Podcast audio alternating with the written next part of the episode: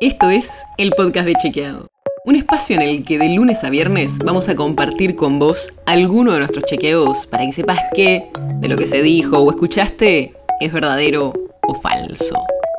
También te vamos a presentar las verificaciones que hacemos de las desinformaciones que andan circulando por ahí y vamos a traerte datos y contexto para entender mejor las noticias.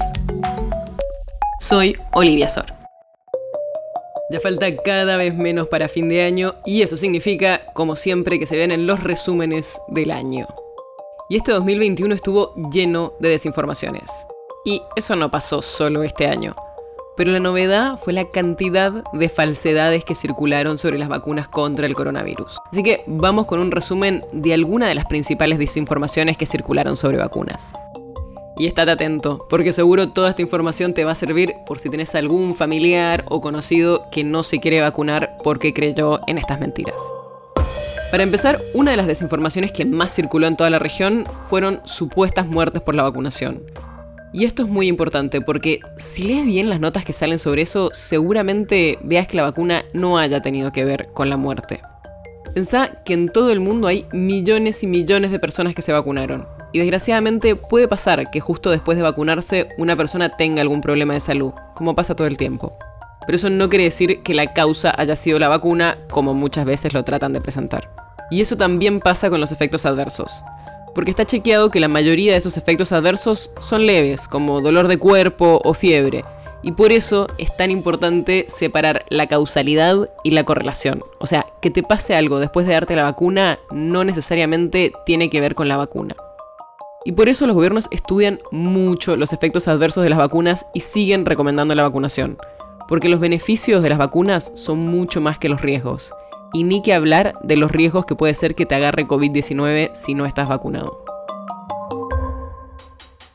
Pero además de estos supuestos efectos adversos graves, también hubo un montón de desinformaciones que tal vez pueden sonar un poco más raras. Como que las vacunas te imantan los brazos, que en realidad te ponen un chip, que son agua destilada o que están conectadas con las antenas del 5G. Y yo sé que puede sonar medio raro, pero es importante también que si algún familiar o conocido tuyo creyó esto, trate de entender por qué esa persona lo cree. No tiene que ver con que es menos inteligente, sino que muchas veces por distintos sesgos o incluso por las burbujas informativas que consumimos, eso puede resultarles creíble. Por eso, si en estas fiestas charlas con un tío, una prima, un amigo de un amigo que se creyó alguna de estas desinformaciones o que no se quiere vacunar, trata de preguntar por qué no quiere vacunarse y de ser empático. Y obvio, chequeen juntos sitios confiables que seguro te van a ayudar a entender por qué esas noticias eran falsas. O mejor, puedes decirle que le ha chequeado y ahí va a encontrar toda la información que necesita. El podcast de Chequeado es un podcast original de Chequeado, producido en colaboración con Posta. Si tienes una idea, algún tema del que te gustaría que hablemos en un próximo episodio, escribinos a podcast.chequeado.com. Y si te gustó este episodio, seguinos en Spotify o en tu app de podcast favorita y recomendanos a tus amigos.